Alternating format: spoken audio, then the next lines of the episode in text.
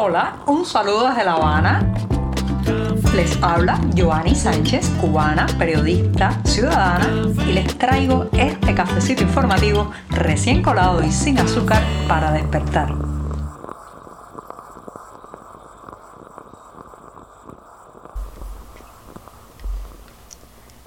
Estamos viviendo el 11 de julio, una fecha histórica en la Cuba contemporánea. Si hace un año exactamente, pues el pueblo de esta isla se lanzó a las calles reclamando libertad, apertura y un cambio de régimen. Así que durante la jornada de hoy, que además ha amanecido muy cálida aquí en la capital cubana, voy a empezar hablando de 11J Cuba, el día que nos comimos el miedo. Pero antes de decirles el resto de los titulares, voy a pasar a servirme ese cafecito que se estaba colando a inicios del programa una vez puesto en la taza, entonces sigo comentándoles que en un segundo momento hablaré de la prensa oficial. Sí, señoras y señores, la prensa oficialista se ha lanzado a la reescritura de las protestas populares y ya les daré los detalles de hoy. Mientras tanto, operativos y amenazas contra disidentes y periodistas. El temor recorre al modelo cubano y bueno, pues han hecho lo que solo saben hacer, reprimir, vigilar y amenazar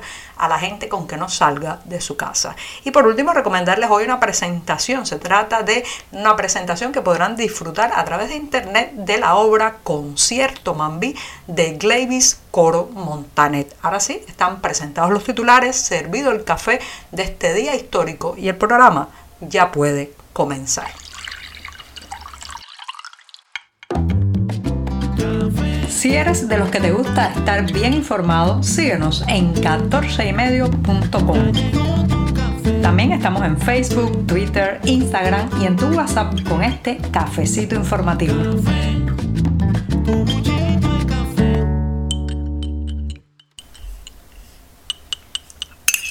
Este café de hoy tiene sabor a recordatorio, a remembranza. Sí, está dirigido este buchito amargo que me voy a dar a todos aquellos que salieron a las calles en esta isla hace ya un año.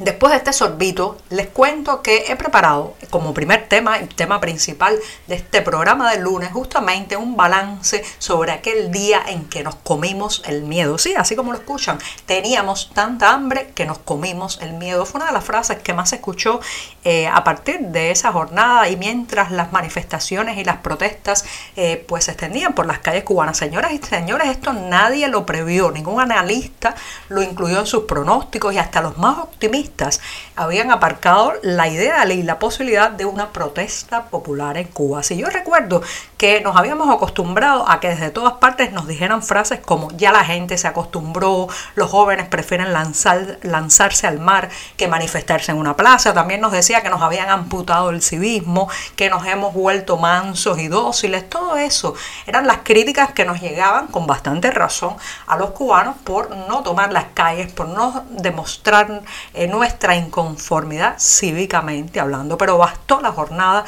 de aquel 11 de julio de 2021 para destrozar esos diagnósticos eh, que nos hacían parecer un pueblo incapacitado para alzar la voz. Y aquella mañana de domingo, señoras y señores, la chispa ni siquiera prendió en las dos más grandes ciudades del país, que era algo que se podía haber pensado si ocurría una manifestación popular de ese tipo, sino que comenzó en las calles de San Antonio de los Baños, sí, una comunidad en la provincia de Artemisa que hasta ese momento, cuando uno imaginaba a San Antonio de los Baños, lo que pensaba en el río Arihuanabo, el Museo del Humor, los largos apagones que habían sufrido durante meses y meses, pero nunca podríamos haber asociado a San Antonio de los Baños como el lugar donde prendió la chispa popular. Las primeras imágenes, ya saben, de esa indignación llegaron a través de Facebook, de Twitter, pero todavía nuestro escepticismo eh, nos hacía decirnos a nosotros mismos que se trataba de algo puntual y pequeño. Sí, en los primeros minutos, incluso en las primeras horas parecía que era algo que se iba a quedar en San Antonio de los Baños. Sin embargo, no fue así. El reclamo se extendió luego a Palma Soriano, en Santiago de Cuba, Cárdenas, en Matanzas, varios puntos de eh, la ciudad de La Habana y al menos 40 eh, zonas también a lo largo de toda la isla. Para muchos ese fue uno de los días más importantes de su vida. Así como lo digo, hasta el punto de que en esta isla, por ejemplo, recordamos qué estábamos haciendo cada uno el 11 de julio. Si eso ocurre cuando vivimos, por ejemplo, el nacimiento de un hijo, la muerte de un padre, una catástrofe natural, todo el mundo sabe qué estaba haciendo en ese momento. Y así ha sucedido con el 11 de julio, que ha dejado una marca en nuestras existencias. Luego, ya saben, bueno, la represión impulsada y aupada por Miguel Díaz Canel, que dio la orden de combate ante las cámaras de televisión, espero, espero que un día termine en los tribunales por asusar la violencia y lanzar a los militares, los militares contra la gente desarmada. No solamente vimos, señoras y señores, eh, a estos uniformados golpear con saña a jóvenes y adolescentes, sino que también, eh, pues, los medios oficialistas empezaron a crear una distorsión, una realidad distorsionada para hacernos creer que aquello estaba organizado desde el extranjero y que además pues era algo pequeño, marginal y vandálico. Así, así fue la narrativa, pero lo cierto es que después de aquellas horas luminosas que eh, mostraron, eh, la gente mostró su talante libertario, las protestas fueron masivas, bueno, llegó la larga noche de la represión bajo la que seguimos ahora mismo lamentablemente. Pero basta eh, recordar aquel domingo de julio del verano pasado para concluir para concluir que ya los cubanos no somos los mismos. Exactamente, hemos gritado en las calles. Ese ejercicio ha sido importantísimo para el cambio de mentalidad en este país. Hemos coreado libertad y hemos demostrado al mundo que ni cobardes ni doblegados, solo que esta dictadura muy calculada y perversa pues eh, nos había impedido expresarnos y tomar nuestras propias plazas. Pero el próximo estallido puede ocurrir, tampoco podrá preverse. Lamentablemente el vaticinio es muy difícil eh, ni pronosticarse, pero quizás sea la última vez que el régimen pueda aplastar el malestar y responder con golpes como lo hizo ya disparos y tribunales. El 11J, señoras y señores, aprendimos que el temor había cambiado de bando en esta isla. Estamos contigo de lunes a viernes a media mañana cuando el café se disfruta mejor. Comparte conmigo, con tus amigos e infórmate con este cafecito informativo.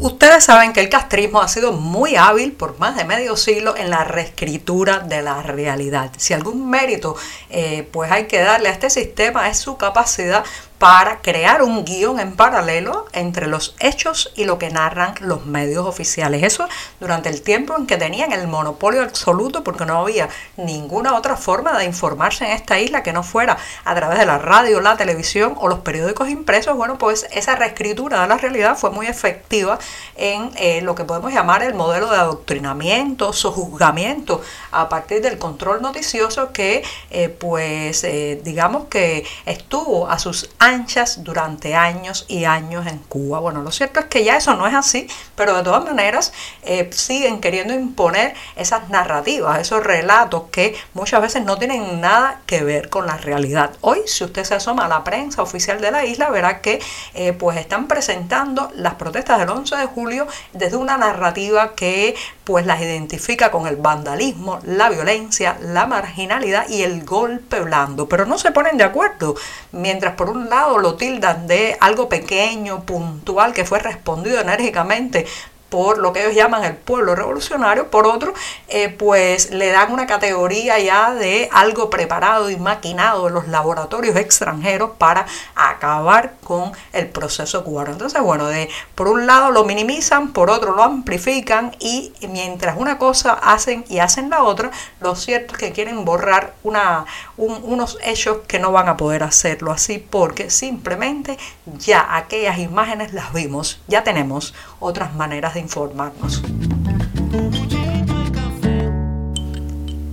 Y aunque la prensa oficial intente mostrar normalidad, tranquilidad y control sobre la sociedad cubana, lo cierto es que desde hace varios días eh, periodistas independientes, activistas y opositores han sido o detenidos o amenazados o están viviendo bajo cercos policiales alrededor de sus viviendas. Por ejemplo, en el diario 14 y medio, nuestra colega Luz Escobar está en esa situación de que alrededor de su edificio se mantiene un operativo policial y la seguridad del Estado, policía política, ya le ha advertido que no la dejarán poner un pie en la calle ni durante esta jornada ni durante la próxima tampoco. En ese caso también está el director del Centro de Estudios Convivencia de Roberto Valdés, residente en la ciudad de Pinar del Río, eh, y otros tantos que han reportando a través de las redes sociales la situación de vulnerabilidad de sus derechos que eh, pues están padeciendo con más crudeza en estos días. Así que nada, nada de tranquilidad y de control. Hay mucho nerviosismo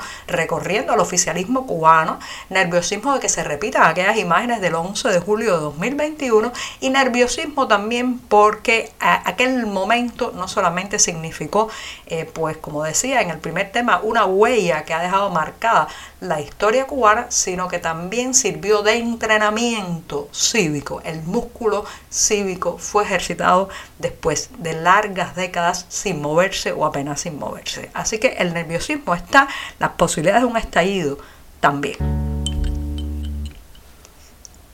Y este lunes a las 6 de la tarde, el Centro Cultural Cubano de Nueva York está invitando a todos aquellos que puedan conectarse a través de Internet a la presentación, el lanzamiento en línea de Concierto Mambi. Se trata de un libro de Glavis Coro Montanet con poemas escritos en relación todos con el 11 de julio de 2021, esa jornada donde predominaron en las calles cubanas los gritos de libertad, patria y vida y abajo la dictadura. Así que reitero, en el Centro Cultural Cubano de Nueva York están invitados todos a disfrutarlo a través de internet.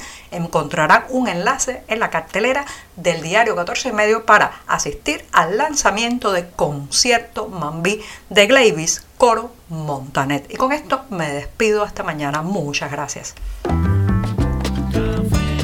Por hoy es todo. Te espero mañana a la misma hora. Síguenos en 14medio.com. También estamos en Facebook, Twitter, Instagram y en tu WhatsApp. No olvides, claro está, compartir nuestro cafecito informativo con tus amigos.